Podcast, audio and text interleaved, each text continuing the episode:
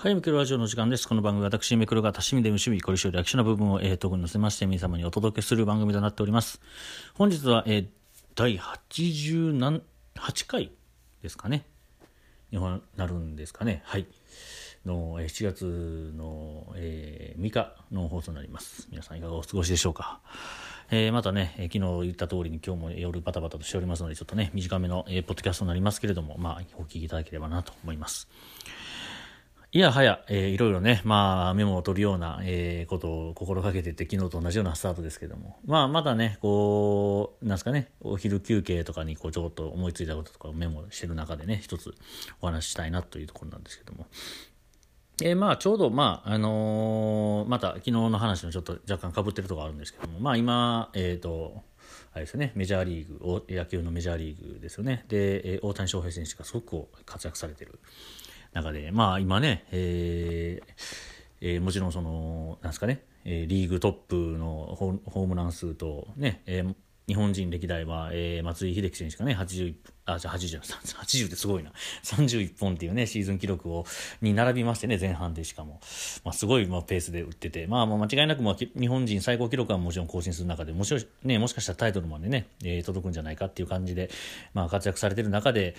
えー、そのエンジェルスの、まあ、なんですか、実況解説の方々が言ってた話で、まあ、あの、まあ、大谷翔平選手っていうのは、まあ、何でもできるね、えー、形でもっていうところでもう、ね、本当に超人みたいな、ね、扱いの中で、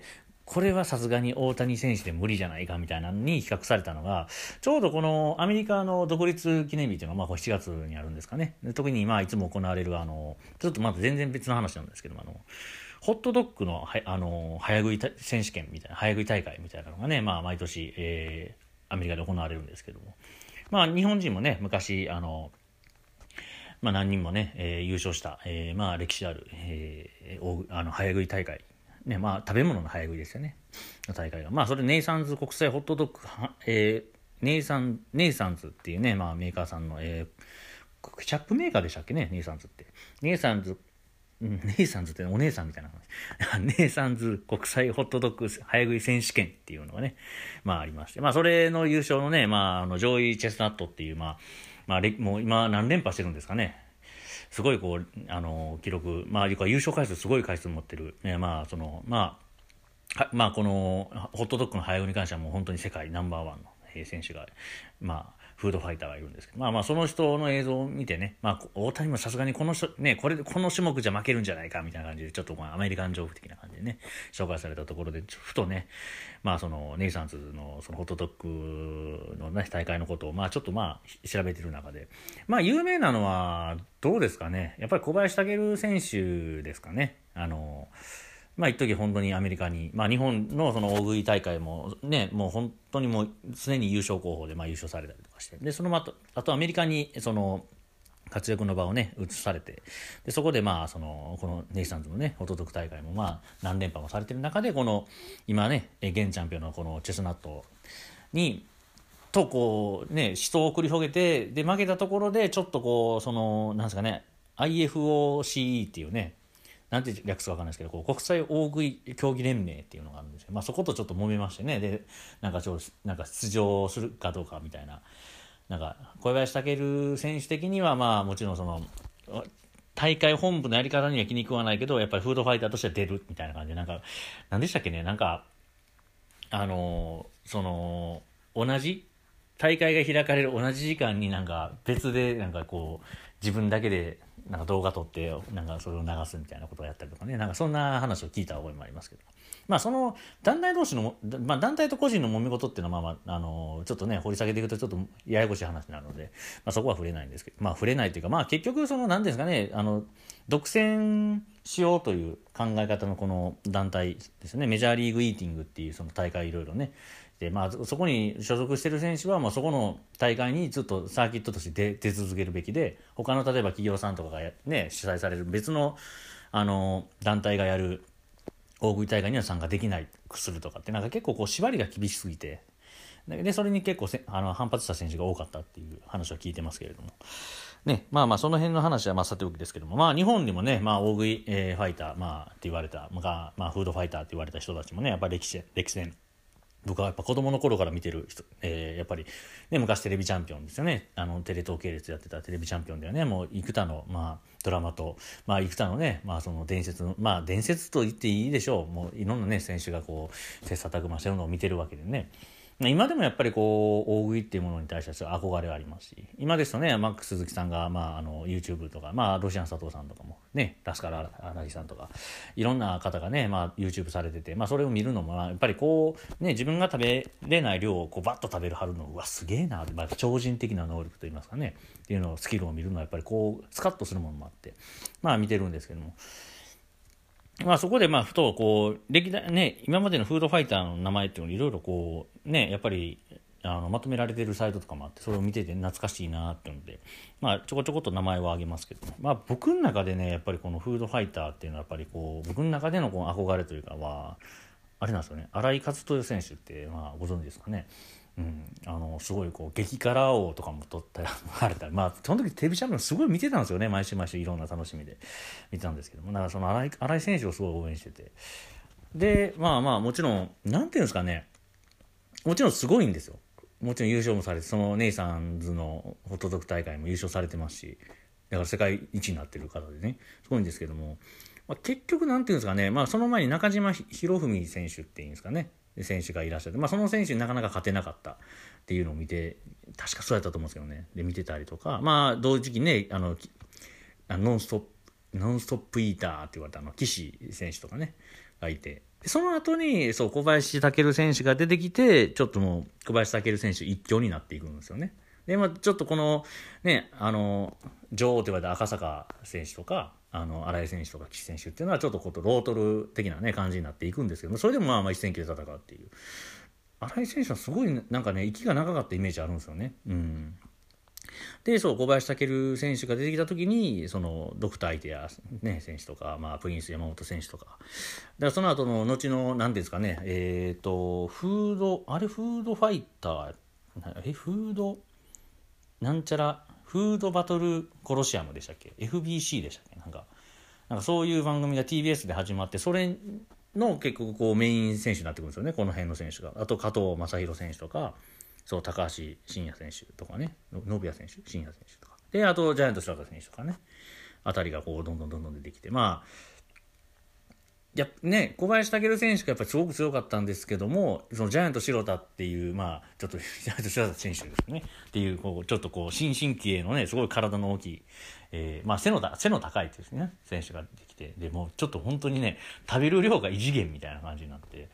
これはやっぱ階級制にせなあかんのちゃうかなぐらいちょっと憎いぐらい強かったんですよね。またジャイアント・シュワタ選手がね、うん、でもそれにやっぱりこうなんとか打ち勝っていくこう小林武選手みたいなね図式がまたそこで出てくるっていうのが2000年代ぐらいのね、えー、大食いで。その時に出てきたのがジャル、ね、後のギャルソン、ね、選手とか、うん。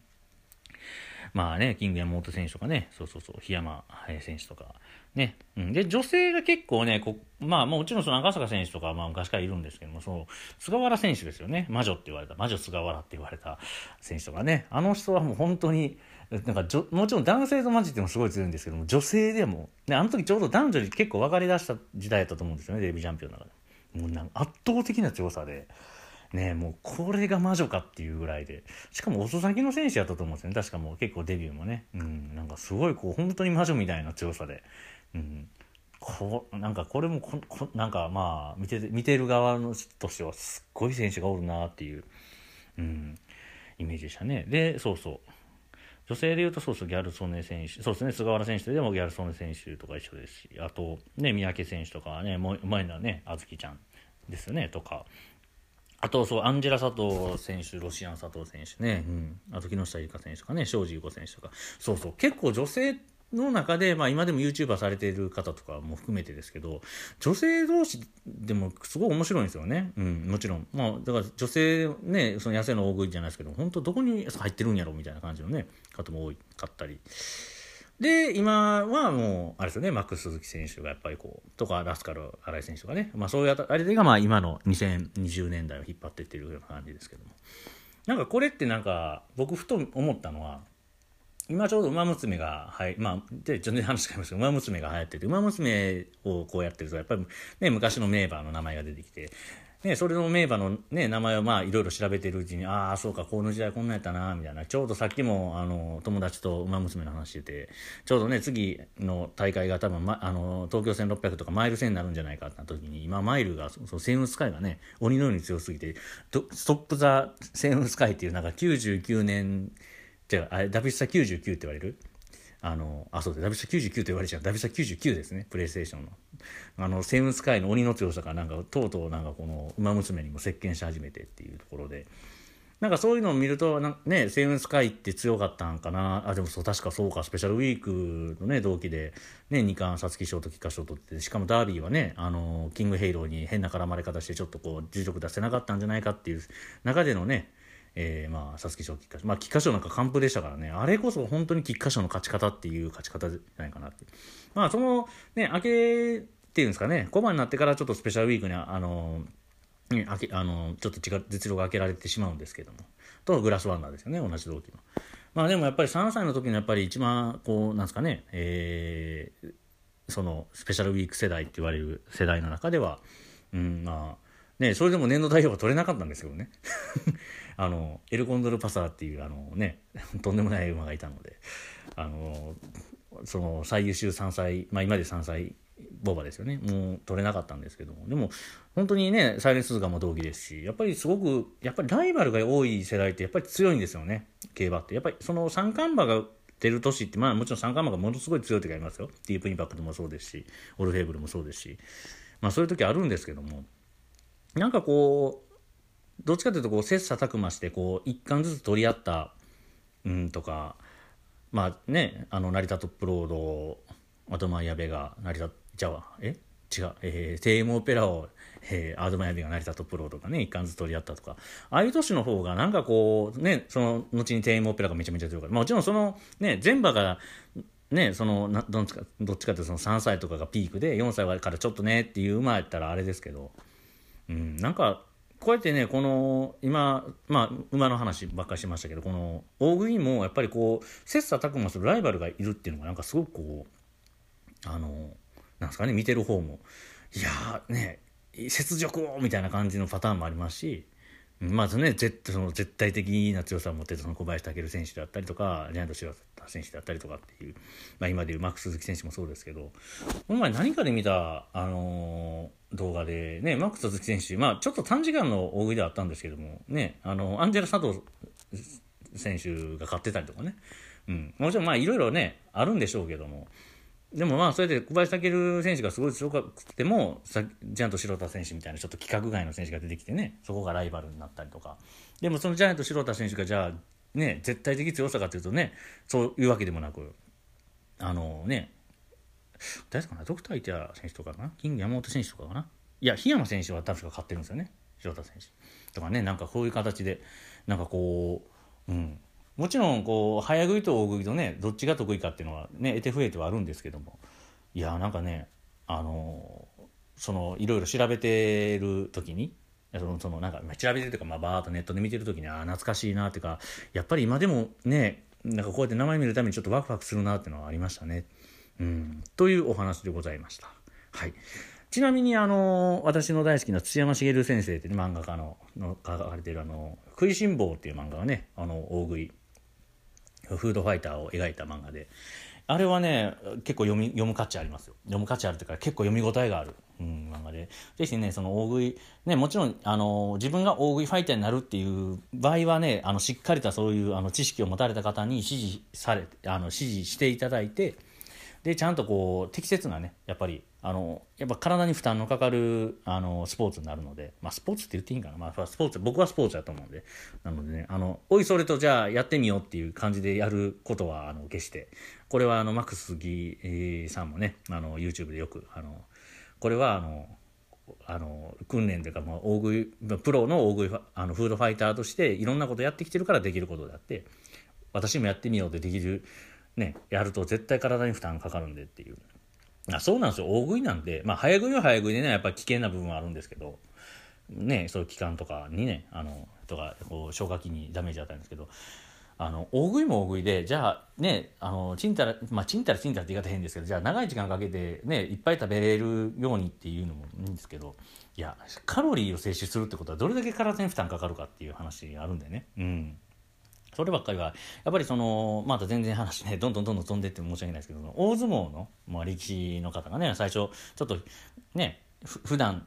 のまあ普段というかその辺にねあのいらっしゃるがたいのいい人からじゃあお相撲さんの体にするっていうとやっぱりよっぽどね食べて無理無理に食べてもう体にねその脂肪というか身になるようにしないといけないっていうやっぱ重一気に負担がかかるんでね、うん、やっぱそれでやっぱり力士の方も結構ね体悪くする方もいらし、ね、多くいらっしゃるようにイメージはあるので、うん、やっぱり大食いっていうのはやっぱりもちろんそうやってねあの僕は憧れてますし、まあ、でねペヤングのなんかすごいのペタマックスとか出ると一回チャレンジしてみたくなるなっていうのはあるんですけど。いやあの見てる方がいいと思いますよ。もちろんねその仲間内でちょっとこうね一つの企画として、うん、やってみるのはいいかもしれないですけど本当にねその水のじゃあ水の早飲みとかなんか量飲むとかっていうのだけでも超危険ですからね水は本当絶対やったらダメですからね。水の、水どれだけ飲めるかのは。あ本当にあの体内のあの水分バランスおかしくなって、なんか脳脳が、脳がなんか破裂するんかな？うん、ちょっとね、グロい話になりましたけど、うん、なんかそういう形になるので。はい。というわけで、えー、今日はね、大食いの懐かしの話をちょっとさせていただきましたけども。まあ皆さんもやっぱりね、憧れの、憧れとか自分の中のヒーローの、ね、ヒロイン、まあヒーローのヒロインのっていうかね、なしないですけど憧れのフードファイターというのはねもしかしたら世代的に見てらっしゃった方もいるかもしれませんし。でもね何かしらねやっぱりこうプロもちろんプロっていうのを限定してですけどまあ実際ねわんこそば大会とかもやってるわけであのやっぱりプロっていうのがやっぱり存在してほしいあのスポーツというかなんかね競技やなっていうのをずっと僕は思ってるので、うん、何かしらねあの、うん。まあ、別に企画できるような身分でもないですけど、ね、そういうのをなんか近くで見れたら絶対見に行きたいですし、うん、というちょっと大食いに対する私のねちょっと憧れといいますかあのねこうちょっとワクワクする気持ちをねちょっと今日はポッドキャストでお伝えする形になりましたんでね。さていよいよ明日は7月7日七夕でございますね織姫様と彦星様が1年に1回お会いできるらしいですよ、うん、私の織姫はどこにいるんでしょうかねというわけで今から飲みに行ってきますけども。はい。明日は明日でね、また、あ、そうか。今日クイズやるって言ってた。忘れてた。しまった。またやりましょうね。すいません。今日もバタバタしてて何か話さななって言った時、あ、そういえば大食いのメモしっかり取ってたからそれで話そうってちょっとね、あの企画変わ変わっちゃいましたけど、申し訳ないですけど。はい。というわけで、えー、今日は、えー、87回放送ですかね。はい。この辺でお開きとさせていただきたいと思います。お相手は M クロでございました。すいませんね、最近ね、ちょっとバタバタとしまして。まあ、いつもバタバタしてるんですけど、まあ、継続が力なり、毎日ね、あの、上げることが大事だと、またね、えー、調子に戻って頑張ってまいります。というわけで、えー、ゆみくるでございました。また明日お会いしましょう。おやすみなさい。